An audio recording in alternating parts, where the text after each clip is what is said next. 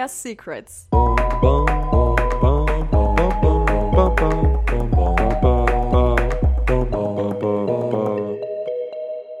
Hallo und herzlich willkommen zur neuesten Folge von Clitoria's Secrets. Schön, dass ihr dabei seid. Wir haben uns ja jetzt lange und ausführlich einem bestimmten Thema gewidmet, der Lust oder der Libido. Und jetzt machen wir ein Thema, was eigentlich schon lange überfällig ist, finde ich. Also ich finde es eigentlich total komisch, dass wir noch niemals vorher eine Folge zu PMS gemacht haben. Ja, ist auch eher ein Lustkiller und hat auch nicht so ein, so ein freudemachendes Thema. Vielleicht haben wir es deswegen bisher irgendwie gekonnt umschifft. Ja, meinst du, es ist auch wie so eine kleine Fortsetzung zu unserer Lustreihe, weil es auch ein krasser Lustkiller ist? Killer ist, ja, vielleicht. Wir haben das ja in verschiedenen Folgen auch mal angesprochen, aber wir haben uns nie richtig darauf fokussiert und das wollen wir gerne heute nachholen. Und deswegen ist die erste Frage, Katrin, was heißt eigentlich PMS genau? Ähm, PMS steht für prämenstruelles Syndrom. Ähm, das ist, glaube ich, sogar weniger Leuten ein Begriff als die Abkürzung an sich und bezeichnet quasi, ja, zyklusabhängige Anhäufung von Beschwerden. Und prämenstruell deswegen, weil die Beschwerden eben in aller Regel einige Tage vor Einsetzen der Menstruation beginnen. Mhm. Gibt es also ungefähr einen Zeitraum, ab wann das irgendwie schon auftreten kann? Ja, man sagt wenige Tage vor Eintreten der Periode, also meistens so vier, fünf Tage vorher, manchmal auch erst zwei, drei Tage vorher. Und ähm, mhm. wichtig dafür, da kommen wir auch nachher nochmal drauf, ähm, um die Diagnose stellen zu können, ist, dass es eben auch wirklich nach ähm, ähm Eintreten der Periode wieder abklingt, dieser Symptomkomplex. Also über was sprechen wir denn dann genau? Ne? Es heißt irgendwie Syndrom. Es ist ja aber von jeder Person zur nächsten Person irgendwie anders. Manche haben gar nichts, manche haben das. Wie ernstzunehmend ist das denn überhaupt? Also reden wir da über eine Form von Krankheit oder sind es irgendwie Begleiterscheinungen? Also wie würdest du das einordnen? Ach, das ist jetzt eine ganz interessante Frage zum Anfang. Also erstmal vorausgeschickt, Syndrom bezeichnet in der Medizin immer Krankheiten, die quasi mit einer Anhäufung von Beschwerden einhergehen, die eben, wie du richtig gesagt hast, bei jeder Person auch so ein bisschen unterschiedlich ähm, ausgeprägt sein können, vorhanden, nicht vorhanden und auch in der Ausprägung an sich unterschiedlich sein können. Und ja, ist es eine Krankheit? Jein.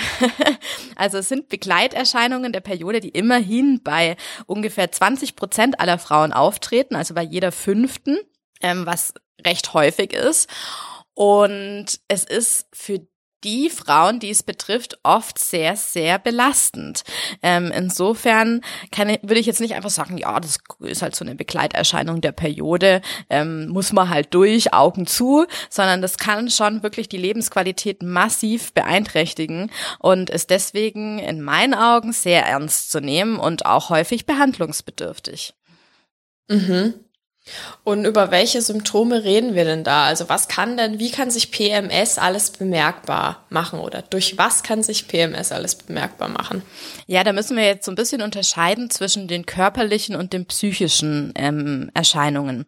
Bei den körperlichen ist es so, dass Schmerzen oft im Vordergrund stehen und zwar an unterschiedlichen Stellen des Körpers. Häufig Kopf, Rückenschmerzen, manchmal auch so ein Nackenschmerz, der so fies in den Rücken äh, runterzieht. Und was die meisten wahrscheinlich kennen, ähm, ist ein Brustschmerz, dass die Brust quasi praller wird, sich so ein bisschen ja druckempfindlich anfühlt, so ein Dehnungsschmerz irgendwie da ist. Man hat das Gefühl irgendwie, da ist wie so eine kleine Wassereinlagerung in der Brust und das kann auch schon recht unangenehm sein. Ja, ich wollte nur sagen, das ist ganz spannend, weil ich hätte gedacht, das ist einfach so ein generelles Zyklusding, dass die Brüste halt irgendwie ein bisschen sensibler werden, ähm, bevor man die Tage bekommt. Aber ich hätte es jetzt nicht unbedingt PMS zugeordnet, lustigerweise. Mhm. Mhm. Ja, also man muss auch sagen, dieses Alleinstellungsmerkmal, dass die Brust spannt und praller wird, das haben auch viel mehr Frauen als die Diagnose PMS. Aber es wird trotzdem zu diesem Symptomkomplex dazugezählt. Ähm, und ich kenne mhm. das, ich kenne das so ein bisschen, ich, ich, ich bin ja generell jemand, der nicht so intensiv jetzt auf körperliche Anzeichen achtet und da irgendwie ständig meinen Zyklus beobachte und, und die Symptome, die mit einhergehen. Aber ich kenne das voll, ähm, wenn man Freundinnen trifft und ich bin so jemand, ähm, zur Begrüßung umarme ich schon auch immer ganz gerne mal sehr intensiv so. Und ähm, und wenn ich dann jemanden so ganz fest an mich drück und dann tun plötzlich die Brüste so weh, dann weiß ich, ah ja, da steht bald die Periode an. So, das ist für mich dann immer schon ähm, ein ein Hinweis. Ähm, ja, kennt vielleicht der ein oder andere. So, ich merke das nicht so extrem, bei mir äußert sich das anders, aber ich kenne das trotzdem auch, dass ich es an meinen Brüsten auf jeden Fall merken kann. Und sie sind halt auch einfach viel größer kurz davor. Also es ist schon was. Aber das hätte ich zum Beispiel, das wäre mir früher gar nicht so arg aufgefallen. Ich habe das Gefühl, dass es intensiver geworden, jetzt je älter ich auch werde. Tatsächlich. Ja, deine, deine Brüste sind aber halt auch gewachsen in den letzten Jahren, würde ich, würde ich jetzt einfach mal so behaupten. Habe ich bei noch niemandem so, so intensiv beobachten können wie bei dir. Ja, wirklich. Ist nicht dein Ernst. Doch, voll. Voll. Frag mich auch immer, wie das sein kann, weil eigentlich passiert es ja nicht mehr so richtig wie nach der Pubertät. Ähm, außer man ist halt eben schwanger oder ja. so. Aber ja, interessant. Aber das ist ein anderes Thema. Ähm, wir waren bei den Sch Wir waren bei den Schmerzen stehen geblieben. Ja, also es kann zu Brustspannen kommen. Ähm, und was, was auch viele Frauen kennen, ist, dass ähm, der Pen die Penetration schmerzhaft wird. Ne? Also wir bezeichnen das als Dyspareunie, also Schmerzen beim Sex, ähm, was aber eigentlich hauptsächlich Schmerzen bei der während der Penetration äh, bezeichnen. Und ähm, das ist auch was, was viele unabhängig von PMS kennen, dass einfach dadurch, dass natürlich die inneren Geschlechtsorgane äh, wesentlich stärker durchblutet sind und sensibler sind, auch ähm, kurz vor der Periode, dass das einfach dann auch, ja, dass man anfälliger ist für Schmerzreize. Auch total verrückt, ist auch total neu für mich, dass man das auch darauf zurückführt. Und neben den Schmerzen, was ja eindeutig dem Körperlichen zuzuordnen ist, ähm, gibt häufig noch so Magen-Darm-Symptome. Äh, es kann mit Übelkeit einhergehen, die PMS. Ähm, beim Appetit ist es so ein bisschen ambivalent. Der kann entweder total gesteigert sein, so dass es so zu richtigen so äh, Gelüsten und Fressattacken kommt, dass man sich irgendwie, ähm, keine Ahnung, die XXL-Packung Tiramisu äh, reinschaufelt. Äh, oder man kann total, ja, ähm, den Appetit verlieren und Dinge, die man eigentlich sonst auch gerne isst, hat man keine Lust drauf und eigentlich gar kein wirkliches Hungergefühl. Also das kann sowohl in die eine mhm. als auch in die andere Richtung gehen. Ähm, mhm. Was aber, glaube ich, wieder ganz viele kennen, also das mit dem Appetit ist nicht immer stark ausgeprägt in dem Symptomkomplex. Aber was, glaube ich, einige kennen, ist, dass es äh, vor der Periode, dass man eher zu Durchfall neigt. Und das ist auch ein Symptom, das der PMS zugeordnet wird. Wieso eigentlich? Gibt es da irgendeine rationale Erklärung dafür? Ich könnte mir jetzt eine aus den Fingern saugen, aber ich weiß es nicht wirklich. Hm.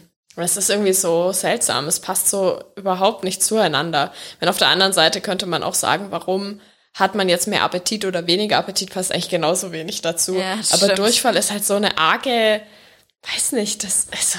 Ja, ich glaube, man, es wundert einen, weil es halt, weil man sonst häufig eine Erklärung dafür hat, ne? Wenn man sagt, irgendjemand hat was Falsches gegessen oder man hat sich irgendwie eine bakterielle Infektion geholt, im, war im Ausland mhm. oder so, wo das eben häufig mal vorkommen kann, dann fragt man sich in dem Moment natürlich, okay, äh, was habe ich mir jetzt eingefangen? Aber es kann eben auch einfach Zeichen ähm, ja, des Zyklus sein.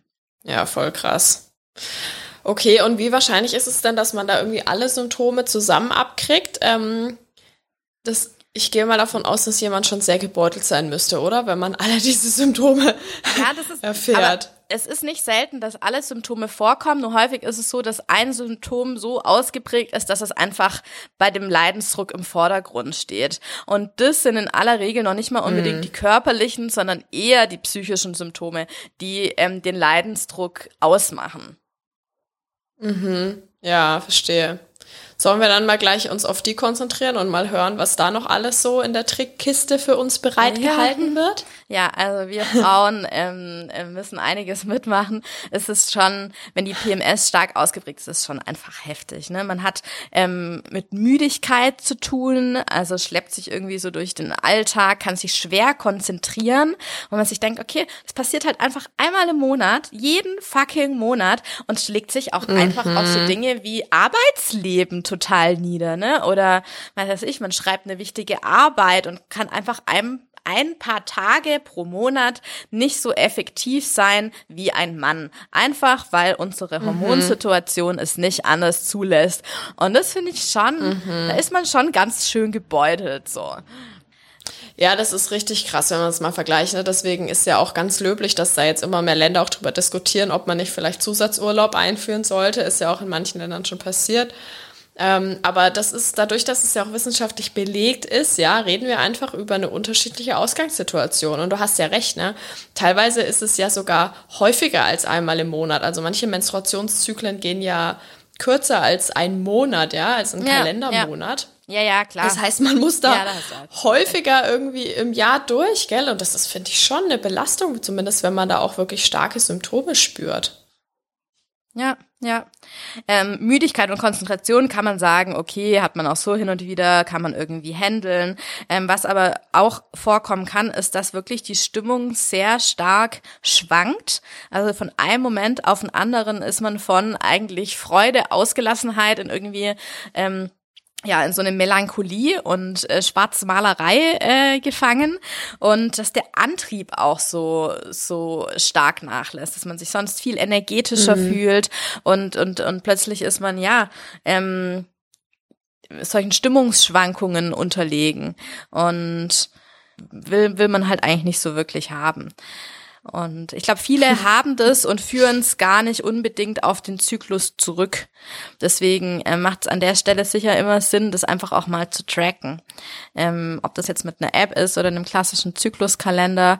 Ähm, aber wenn man da jetzt zuhört und feststellt, ja, okay, die Symptome, das kommt habe ich schon auch häufiger mal, ähm, aber hat vielleicht nie wirklich diese ähm, Zyklusabhängigkeit beobachtet, dann lohnt sich sicher mal, ähm, das einfach mal für ein paar Monate festzuhalten, ähm, wann das auftritt und ob das im Zusammenhang mit dem mit der Menstruation auftritt oder nicht. Mhm. Kann man denn sagen, dass wenn man ähm, wenn einem jetzt so ein paar Symptome auffallen, dass es dann sehr wahrscheinlich ist, dass man die eigentlich bei jeder Periode hat? Oder ist es auch wahrscheinlich, dass man die halt eben in der Periode, in dem Zyklus mal hat und dann halt aber zwei Monate nichts mehr merkt? Also wie mhm. würdest du sagen, ist da so die Einstufung? Ja, sehr gute Frage. Also das Symptom ist schon so, äh, das Syndrom, Entschuldigung, ist schon so definiert, dass das in ähm, der Mehrheit aller Zyklen vorkommt, in der Regel in allen. Also es ist nicht üblich, mhm. dass man das mal hat, äh, kurz vor der Mens und die nächsten zwei Monate ist wieder alles tutti, sondern wenn man unter PMS mhm. leidet, dann begleitet einen das in unterschiedlicher Ausprägung vielleicht ähm, jeden Zyklus und jedes Mal vor der Periode. Ich meine, wenn du überlegst, so psychische Symptome, die sind natürlich auch von so vielen anderen Umgebungsfaktoren abhängig. Ähm, und manchmal findet man vielleicht eine bessere Strategie, damit umzugehen. Und in anderen äh, Monaten ist es einfach kommt noch irgendwie privat irgendein anderer Mist dazu, der einen gerade stresst und dann spürt man da vielleicht auch viel mehr in sich mhm. rein und nimmt es einfach noch viel stärker wahr.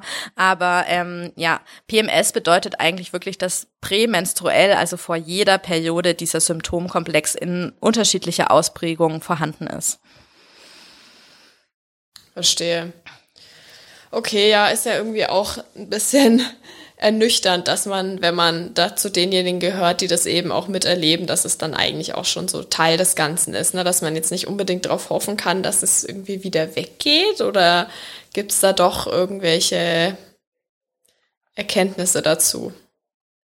Also von alleine wird's nicht weggehen. Wenn man ähm, unter PMS leidet, kann man jetzt nicht sagen, okay, irgendwie das hat man mal zwei Jahre und dann wird's besser oder nach einer Schwangerschaft reguliert sich das dann von selbst, sondern wenn einen das begleitet, dann begleitet eines in der Regel die komplette reproduktive Zeit, also die komplette Zeit, in der man auch seine ähm, Periode wirklich hat. Mhm. Also ab da muss man dann wirklich auf die Jahre hoffen, in denen dann halt die lang ersehnte Menopause kommt und man endlich von diesem Fluch der Blutungen befreit wird. Ja, wobei die Menopause klingt ja wie eine reine einzige PMS-Phase, zumindest bei manchen. Ja, ja. Also da muss man also, dann auch erstmal durch. Ja, ja, genau. Die, diese Phase an sich, klar, die ist auch kein Zuckerschlecken, aber ähm, so, wenn man dann äh, ja Postmenstruation ist, also wenn man eben keine äh, Tage mehr hat und in der wirklich in der Menopause ist, da frage ich, da stelle ich mir auch vor, dass wir dann einfach gemeinsam irgendein schönes Festchen feiern. Ich hätte da so richtig Lust, da so, das ist sowas. Ich finde, das sollte vielleicht auch in der Gesellschaft viel äh, viel üblicher sein, dass man, weißt du, ich meine, in manchen, in manchen äh, Kulturkreisen wird ja so die erste Menstruation gefeiert. Da gibt's ja wirklich ähm, dann auch Familienfeste und so dieses äh, Erwachsenwerden der Tochter und so. Ich finde aber, es sollte mhm. irgendwie auch so, ein, so eine richtig geile Party geben, wenn man den Scheiß endlich hinter sich hat und irgendwie so die letzte Blutung. so, da, da hätte ich richtig, da hätte ich tolle Ideen, wie man das gestalten könnte. Ich würde auch gerne mal ein Buch mit dir zusammenschreiben, das wir dann auch nennen Die letzte Blutung. Klingt das nicht auch total geil? Nee, man, das so klingt Krimi irgendwie eher vielleicht. wie so ein schlechter, ja, wie so ein schlechter Krimi, äh, ohne Witz, in dem irgendwelche Kommissare in, in äh, zwielichtigen Hinterhöfen rumlungern. Es hat nichts mit meiner Vorstellung vom postmenstruellen äh, Fest zu tun. Ja, ich glaube, es kommt immer so ein bisschen auch auf das Meaning an. Also ich fände es jetzt irgendwie nicht so gut, wenn man einfach nur ein Fest macht, wo der Scheiß vorbei ist, wie du sagst, sondern dann finde ich, sollte man vielleicht schon auch den Start aber auch feiern. So, es sind ja beides so voll die krassen Lebensabschnitte. Ja, der ja, eine ja. ist halt geprägt durch Menstruation, der andere dann ohne und beides ist ja irgendwie auf seine Art und Weise spannend.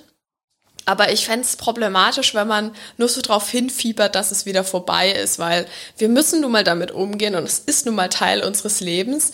Und dann finde ich irgendwie das auch gut, wenn man das ein bisschen positiv versucht zu gestalten mental, ja, ja. dass man es nicht, nicht das Gefühl hat, dass man nur darauf hinarbeitet, dass es wieder weggeht. Das hast du schön formuliert. Ja, nee, so wäre das auch gedacht. Also da gibt's ja auch tolle Dinge, die einen erwarten. Dann die Lebensphase ist ja nicht nur dadurch geprägt, dass man dann plötzlich keine Periode mehr hat, sondern es ist ja irgendwie ja. ein neuer Lebensabschnitt auch für viele. Also das geht ja auch mhm. häufig einher dann auch mit ähm, Kinder verlassen das Haus. Man hat irgendwie vielleicht neue Freiheiten, wenn man Familie hat und, und so weiter. Ähm, die Sexualität verändert sich. Ähm, vielleicht könnte man da auch, weiß ich nicht, sich neue Anregungen holen, wie man, äh, wie man Sexualität neu äh, für sich leben leben will und so. Also ich finde, das ist auf jeden Fall ja. äh, ein Festle wert. Ja, und eigentlich müssten wir doch annehmen, dass wenn man zum Beispiel, wenn man dann keine äh, Periode mehr hat, ähm, in der, in dem Wissen, was wir quasi in den letzten Lustfolgen generiert haben, wo man quasi auch äh, lustbefreiter äh, Sex haben kann, zum Beispiel, wenn man eine Verhütungsmethode hat, wie zum Beispiel die Pille, die ja wirklich sehr sicher verhütet, müsste man doch eigentlich nach der P, äh, der, nach der Me Menopause einfach richtig geilen Sex haben, oder nicht? Mhm.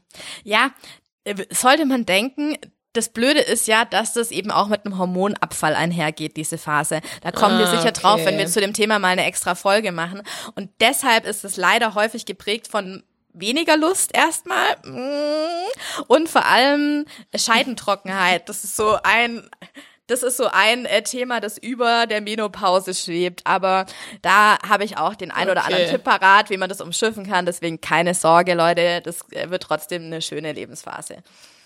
Wenn man weiß. Wie. Okay, okay. Ich freue mich auf jeden Fall schon, ja, du weißt seit Jahren auf unsere Menopause-Folge und ich warte immer nur drauf, bis wir endlich mal an den Punkt kommen, dass wir uns diesem Thema mal widmen können und dann werden wir eine krasse Show abziehen. Ich will auch ganz viele Leute dazu befragen, die sich da befinden oder das schon hinter sich haben. Das finde ich mhm. mega das toll. toll. Ja. Okay, der kleine Exkurs hat mich ein bisschen rausgebracht. Jetzt lass mich mal überlegen, was ich eigentlich ja. fragen wollte. Du hattest mich gefragt, ähm, ob das irgendwann mal vorbei ist oder ob ein das dann quasi ewig begleitet, mhm. dieses äh, PMS. Und leider begleitet es einen eben so lange, wie man die Periode hat. Jetzt ähm, ja. haben wir ja über die psychischen Symptome zuletzt gesprochen und da erkennt sich sicher der eine oder andere wieder. Jetzt ist natürlich die Frage, was macht man eigentlich, wenn man jetzt die Vermutung hat, dass man äh, PMS haben könnte? Und da ist mhm. natürlich ähm, angeraten, wie so oft, ähm, ja, macht euch einen Termin bei eurer Gynäkologin oder bei eurem Gynäkologen, weil das sind die Experten und die ähm, sind auch dafür zuständig, die, die Diagnose zu stellen. Und ich finde ich eigentlich auch ähm, wichtig nochmal zu sagen, dass es wirklich auch eine Diagnose ist. Ne? Insofern ist es auch eine Krankheit. Das ist bei uns im Krankheitskatalog der Ärzte sozusagen als Diagnose auch festgehalten. Und das ist jetzt nicht mhm. nur irgendeine äh, Befindlichkeit oder eine Hysterie, ähm, der die Frauen da während ihrer, während ihres Zyklus unterliegen. Deswegen bin ich da auch vorsichtig mit so Selbstdiagnosen. Ne? Viele sagen, oh, ich habe schon wieder voll PMS, haben es aber nie wirklich abklären lassen. Ähm, das finde ich schon eine wichtige Sache, dass man da einmal einen Fokus drauf legt, mit äh, der vertrauten Ärztin oder dem Arzt drüber spricht und dann halt auch Lösungsstrategien gemeinsam findet, dass man nicht irgendwie ja, irgendwelchen zwielichtigen Werbeangeboten obliegt, die da ähm, ja im Netz zuhauf kursieren, was man alles machen kann, wenn man PMS hat. Okay, also wenn ich jetzt da hinkomme und sage, ich habe so und so viele Symptome, wie wird es denn dann diagnostiziert? Also es ist ja selten was, was man beobachten kann oder man kann ja jetzt mich nicht abhören und rausfinden, aha, ja, ja, also ich kann merken, es ist eine höhere Herzfrequenz, deswegen hat die Frau Durchfall. Ja. Also das ist ja nicht so richtig einfach. Wie macht man das gut? Vor allem, dass es stichhaltig ist. Mhm. Ja, das stimmt. Ähm, deswegen ist es auch wieder so eine Ausschlussdiagnose. Das bedeutet, man muss auch andere Dinge abklären und ausschließen, damit man wirklich sagen kann, es handelt sich hier um eine ähm, PMS.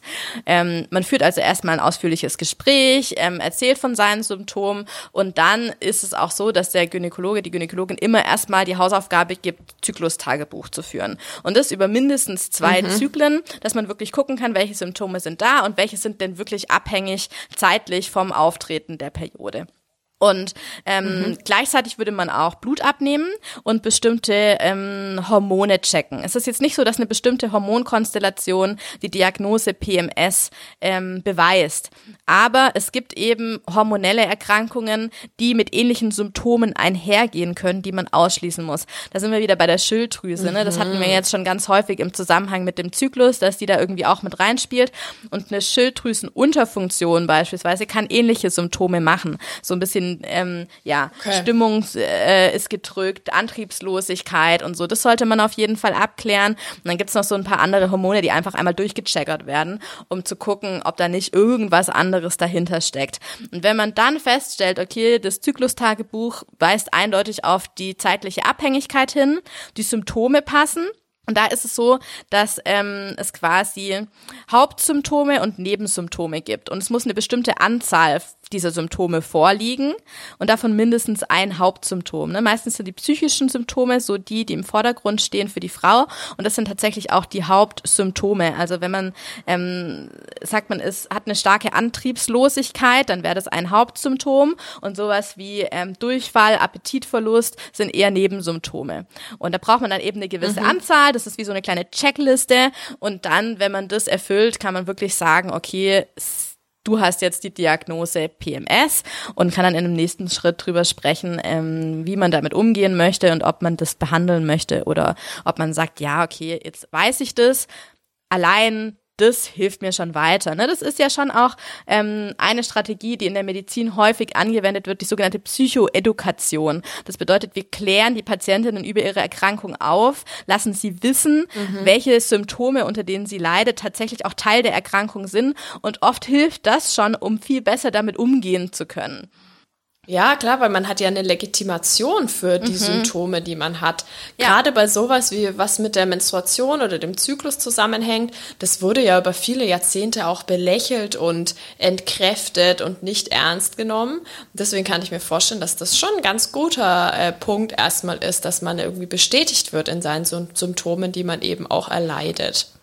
Okay, und wäre dann quasi die Antwort auf die Frage, was jetzt eigentlich wirklich der Ursprung von PMS ist, ist, wie du am Anfang schon mal gesagt hast, es ist einfach das Ungleichgewicht der Hormone und der Zyklus und also oder gibt es da noch was stichhaltigeres, wo man sagen kann, das löst es jetzt genau aus?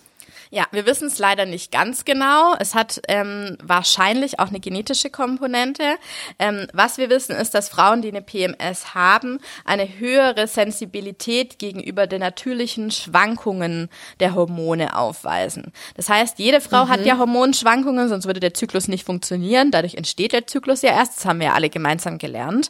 Ähm, aber die reagieren viel sensibler auf diese Schwankungen. Und da gibt es ein Hormon, das wurde schon so ein bisschen genauer untersucht. Das heißt ähm, Allopregnanolon.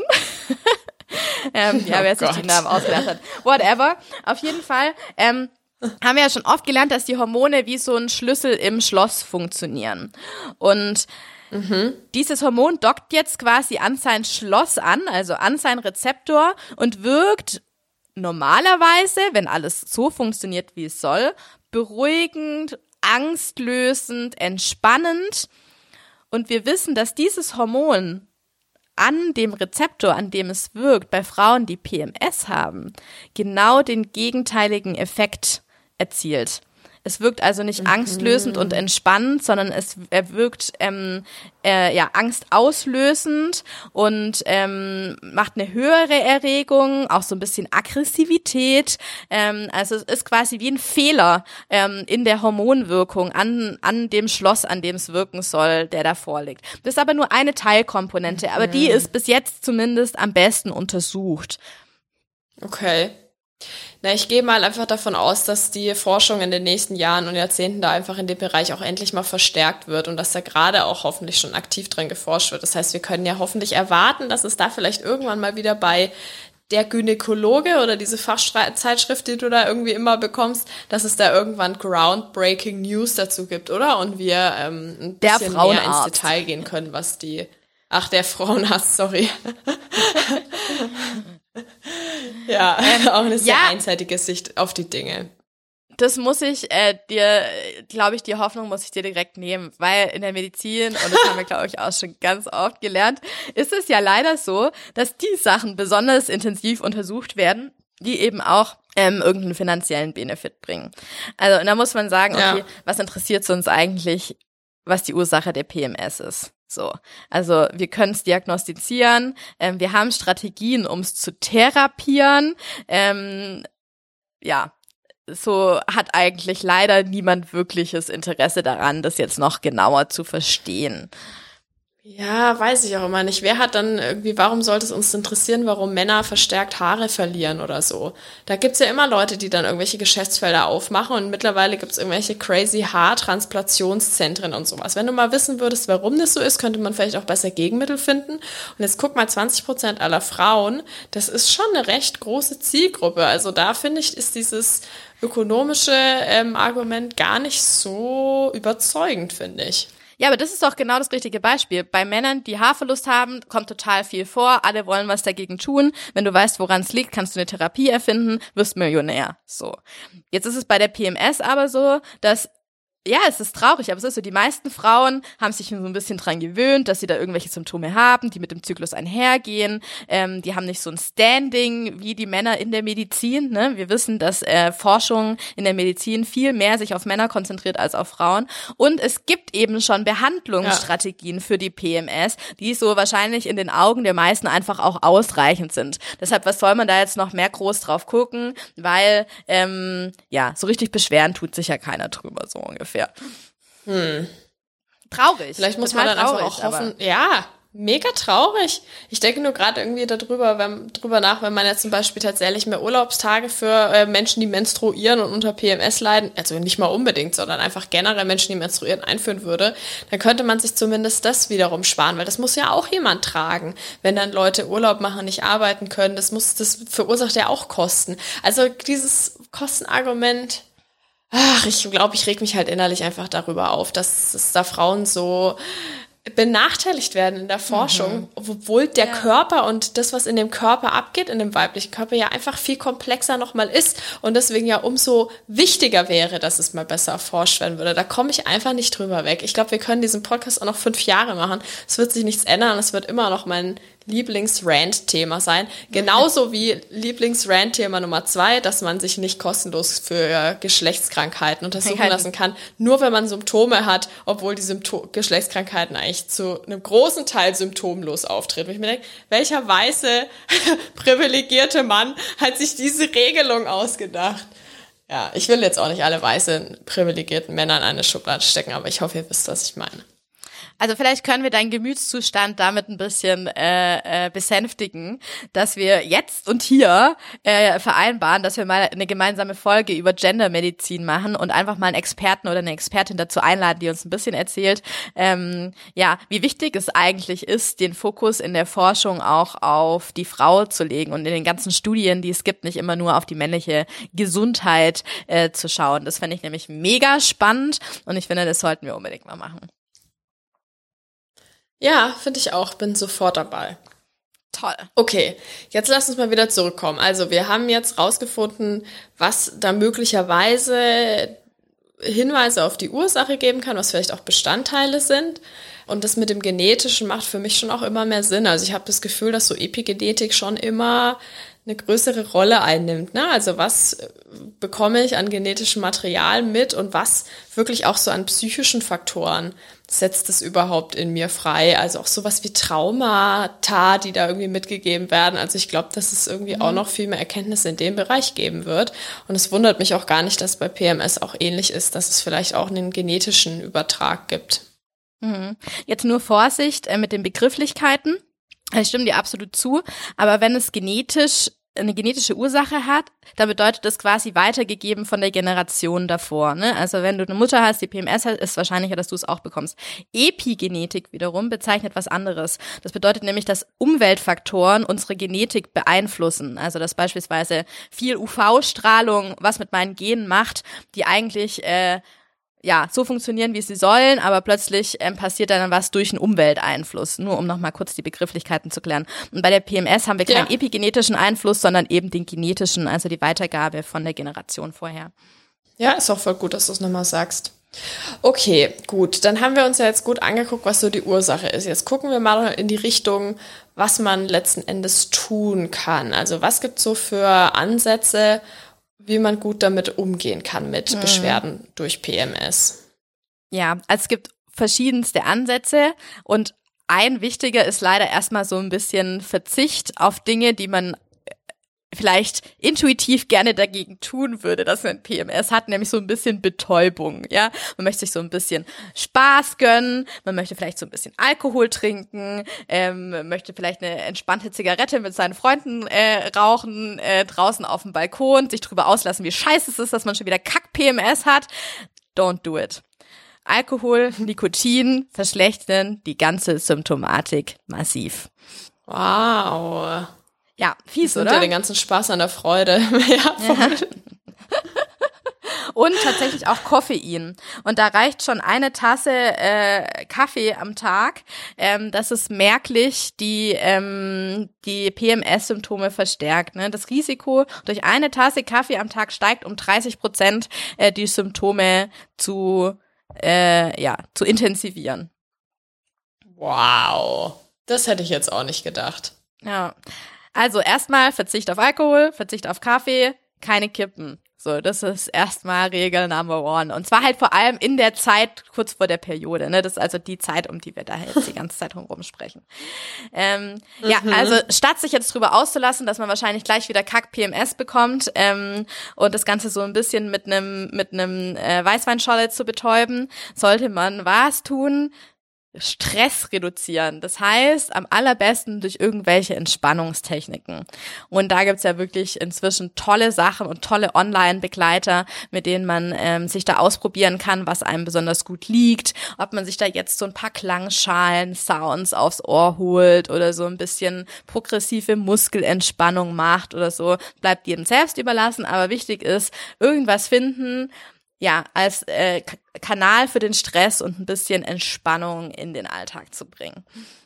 macht auch Sinn, dass man einfach runterkommt und ein bisschen relaxt und Ja. dadurch vielleicht auch ein bisschen vergessen kann, hoffentlich. Aber ich meine, die Antriebslosigkeit, ne, dann ist wahrscheinlich sowieso natürlich, dass man vielleicht sich ein bisschen zurücknimmt, ein bisschen mehr chillt und entspannt. Das würde das ja sogar noch irgendwie auffangen. Ja, ich finde, man kann auch einfach, man könnte sich das auch so ein bisschen als äh, Zeitraum einfach fest einbuchen, so im Zyklus, wo man sagt, hey, diese paar Tage vor der Periode, das ist einfach meine Wellness-Me-Time. Da lege ich jetzt besonderen Fokus drauf, dass ich ausreichend schlafe, dass ähm, ich irgendwie bestimmte Stressfaktoren auch mal ausklammer, ähm, abends mir so eine kleine Meditation aufs Ohr hole und also, dass man einfach wirklich, ich finde es auch so oder so, ob man PMS hat oder nicht, nicht verkehrt, dass man irgendwie, ja, äh, einmal im Zyklus sich ein paar Tage rausnimmt, wo man sagt so, okay, das ist jetzt einfach, da lege ich den Fokus jetzt einfach mal mehr auf mein Wohlbefinden. Ja. Also wenn ich jetzt Besitzer in einer Sauna oder Therme wäre, dann würde ich ja jetzt spätestens auf die tolle Idee kommen, für alle BesucherInnen einmal im Monat einen bestimmten PMS-Rabatt ähm, auszugeben, damit die Leute einfach ein bisschen Idee. kostenloser in mein Etablissement kommen können. Und wenn du es clever anstellst, dann kannst du zumindest sichern, dass die auch einmal im Monat kommen. Roundabout. Hast dann einfach tolle StammgästInnen gewonnen. Das wäre einfach richtig geil. Hey, ich glaube, das ist, also, wir sollten eigentlich, kann man so eine Idee schützen und dann irgendwie so an so Thermen rantragen und dann irgendwie auch so ein bisschen was von den Einnahmen mit. Das ist eine tolle Idee, Ronja. Finde ich großartig. Ich fürchte, das geht nicht so einfach. ja, also wenn man kein, Ja, aber vielleicht tun wir ja was Gutes dadurch. Das wäre auch schon schön. Das stimmt.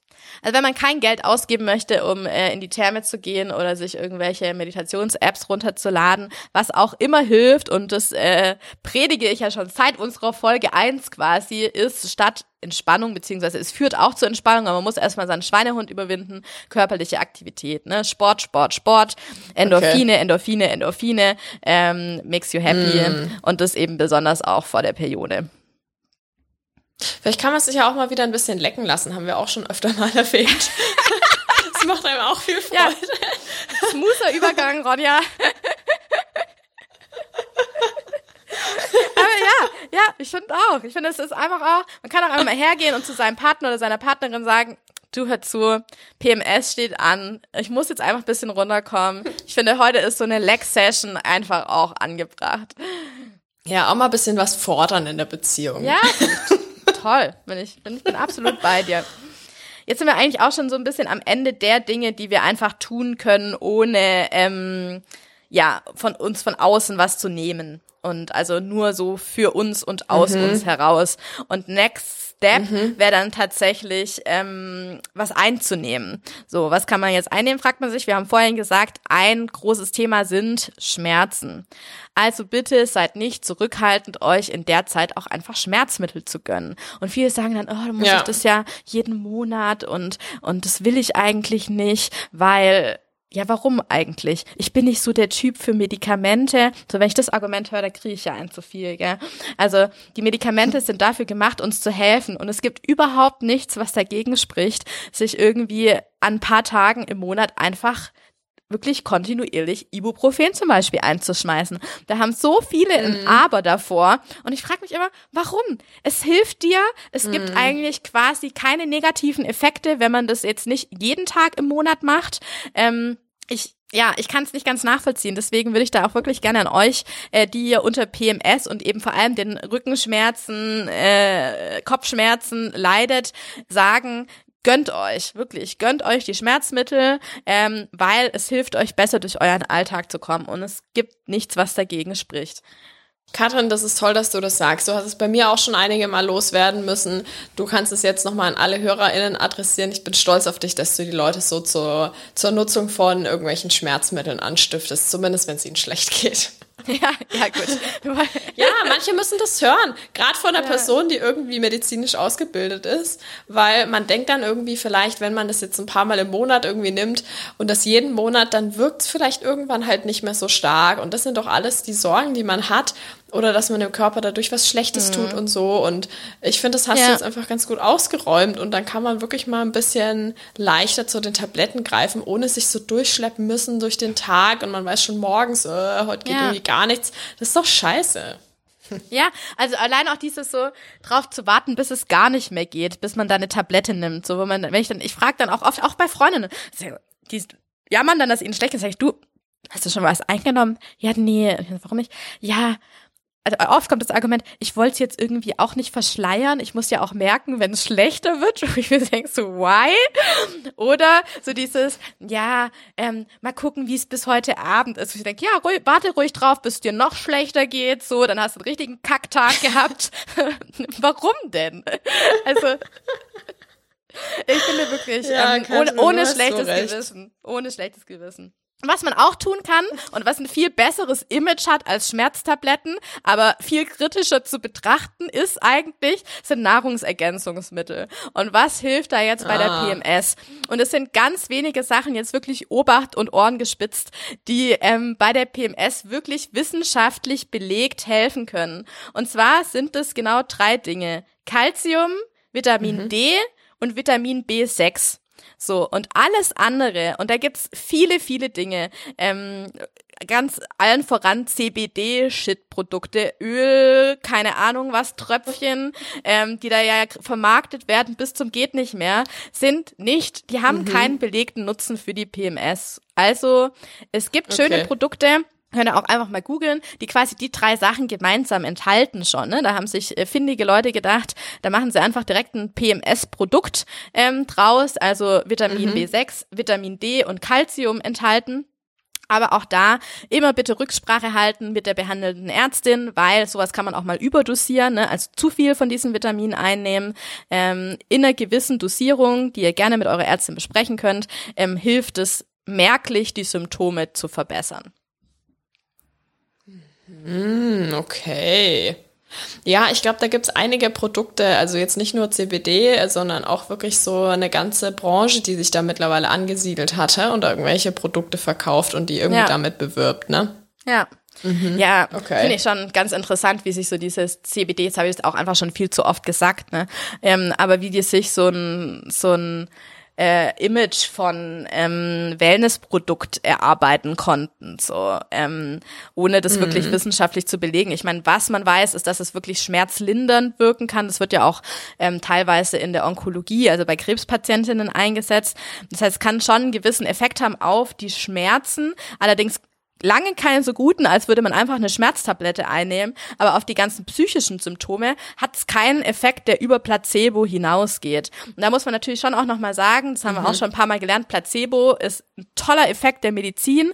Ja, der kann irgendwie bis zu 30 Prozent äh, symptomverbessernd wirken. Also quasi, wenn du dir eine weiße Pille einschmeißt, die überhaupt nichts enthält, außer Zucker ähm, mhm. oder eben auch gar nichts hat, hat das eben schon einen Effekt. Den Effekt hat natürlich auch CBD.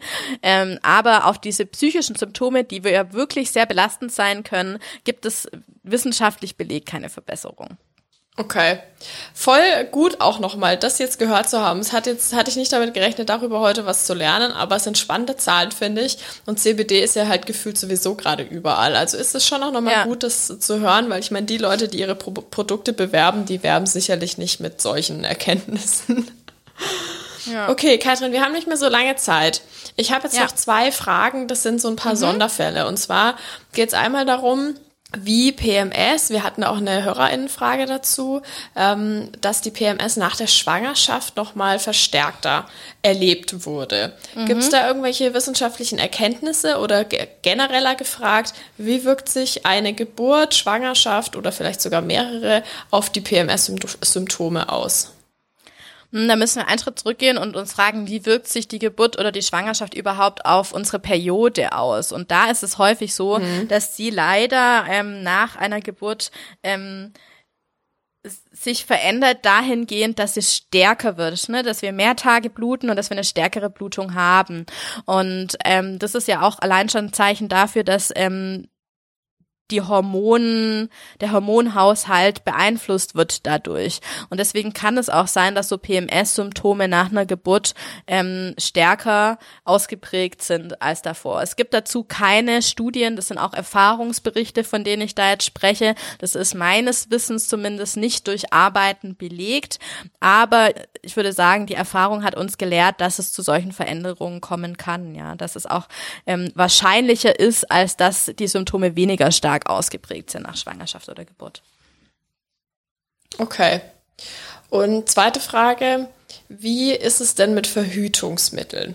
Also wir hatten noch eine Hörerin, die berichtet hat, sie hat lange die Pille genommen und nichts gemerkt und dann wegen Nichtverträglichkeit ist sie auf die Kupferspirale gegangen und hat dann total, sie hat, sie hat gesagt, das hat sie auch so nett beschrieben, dass sie dachte, PMS existiert überhaupt nicht. Ne? Also gerade die Menschen, die menstruieren und dann hören, ah, ich habe PMS und man denkt sich so, ja, okay, hast du wirklich jetzt PMS oder hast du heute einfach einen schlechten Tag? Keine Ahnung. Also ich kenne es durchaus, dass man da auch ähm, unter Frauen irgendwie so ein bisschen despektierlich manchmal damit umgeht. Und mhm, sie meinte dann mhm. eben, ja, und dann hat sie es halt total angefangen zu spüren, als sie dann ihre Verhütungsmethode gewechselt hat. Also wie steht das in Zusammenhang?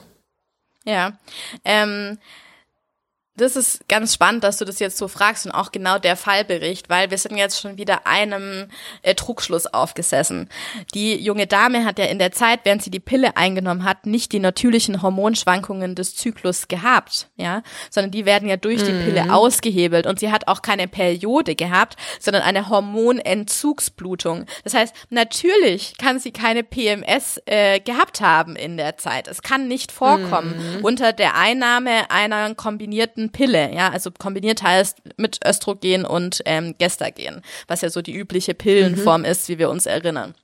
So, das heißt, ähm, das gibt es nicht. Und deswegen ist es auch nur ganz logisch, dass wenn diese hormonelle Verhütung nicht mehr da ist, dass dann plötzlich zu solchen Symptomen kommen kann. Das wäre unabhängig davon, ob sie sich jetzt die Kupferspirale hätte einsetzen lassen, ähm, das Verhütungsstäbchen oder gar nicht mehr verhütet, sondern einfach allein dieses nicht mehr Vorhandensein der hormonellen Verhütung führt dann dazu, dass die Symptome plötzlich auftreten. Warum? Weil man hat dann einen ganz normalen Zyklus, hat die normalen Hormonschwankungen und dann fällt einem plötzlich das erste Mal auf, weil man vielleicht mit 15 das erste Mal die Pille Pille verschrieben bekommen hat, huch, ähm, diese ähm, Stimmungsschwankungen oder diese körperlichen Symptome, die gibt's tatsächlich. Und da kommen wir auch gleich dazu, mhm. was eins unserer wichtigsten Tools ist, die PMS zu behandeln. Das ist die Pille.